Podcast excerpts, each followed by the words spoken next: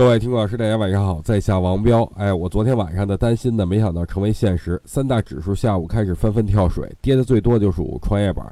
昨天晚上的语音呢，也提醒大家了，看着不对，立马就先出来，因为他们的政治任务已经完成了。接下来呢，就要尊重技术面了。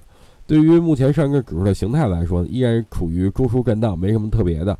创业板呢，也是处于高位的盘整。不过啊，不要被今天的这根大阴线吓到。不跌破三月九号那根大阳线的最低点啊，我觉得就没事儿。最近的行情呢，咱们蒙的还可以，所以最近咱们要稳住别浪，仓位保持在三成仓以下便可。本次如果回调下来，反倒是最好的建仓时机。我这个人啊，憋不住屁，什么话呢，憋在心里就难受，所以我要先吐为快。之前咱们的龙王分析系统是坏了，最近啊给弄好了，功能也增加了，所以最新版本的龙王飞行系统很快呢就要跟大家见面了。不过现在还不成啊，最晚下周都给大家免费的安装上，敬请大家的期待。